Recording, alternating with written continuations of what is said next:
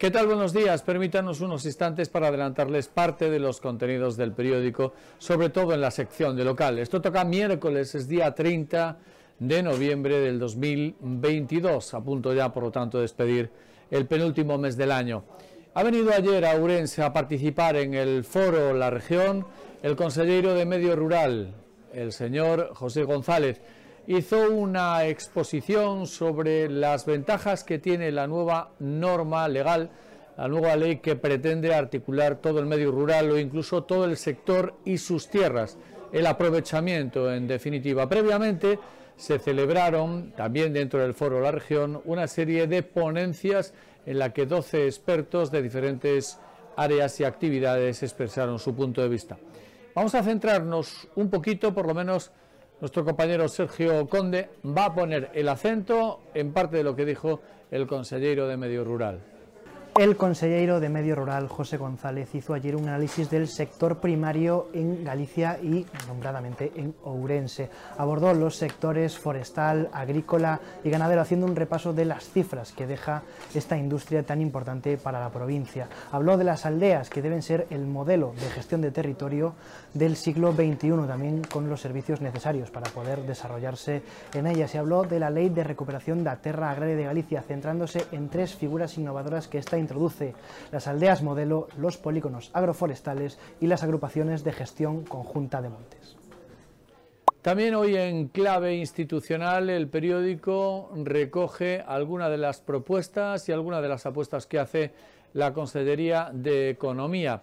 Su responsable, Francisco Conde, participó en un café de redacción donde dejó en el aire algunas reflexiones sobre valores e hipótesis de desarrollo para la provincia de Urense. Resume Isaac Cruz. El periódico publica hoy una detallada entrevista con el vicepresidente primero y consejero de Economía, Industria e Innovación, Francisco Conde. El consejero tocó diversos temas como el ecobarrio de Aponte, la agenda de la minería sostenible 2030 o la construcción del Centro de Ciberseguridad de Galicia en la Tecnópole.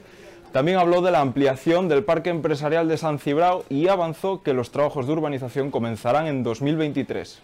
En otros asuntos, en la crónica local, nuestra compañera Patricia Casteleiro se hace eco de una información según la cual en el Concello de Nogueira de Ramuín se hacen especiales alertas a posibles estafas. Resulta que hay quien se hace pasar por cobrador del gas o por técnico del gas sin serlo.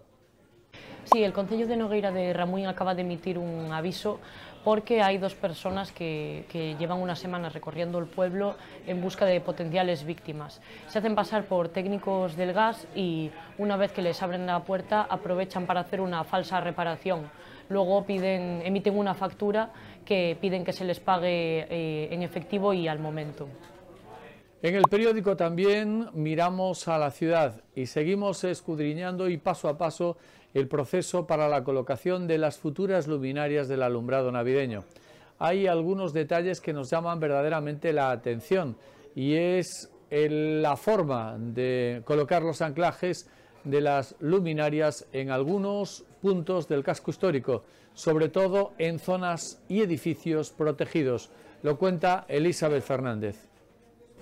Hace unos días que la Catedral de Urense sorprendía con un daño sobre el patrimonio en la zona que da a la calle Juan de Austria. El delegado de Patrimonio de, la diócesis de Urense desconoce si este daño ha sido provocado por las obras en, en la calle Juan de Austria, donde un edificio permanece vallado por riesgo de caída de cascotes, o por la instalación de luces navideñas que está realizando el Concello durante estos días.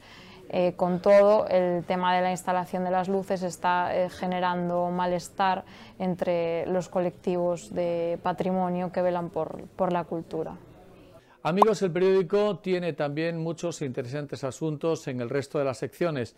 Les invitamos a su lectura y les invitamos a que sigan pendientes de la actualidad, cómo hace la redacción del periódico, en un día que desde el punto de vista meteorológico habla de que las temperaturas serán fresquitas ya no superarán como mucho los 10 grados. Puede haber incluso algún que otro chubasco. Estamos pendientes del día en la redacción y se lo iremos contando paso a paso. Que tengan una feliz jornada, amigos.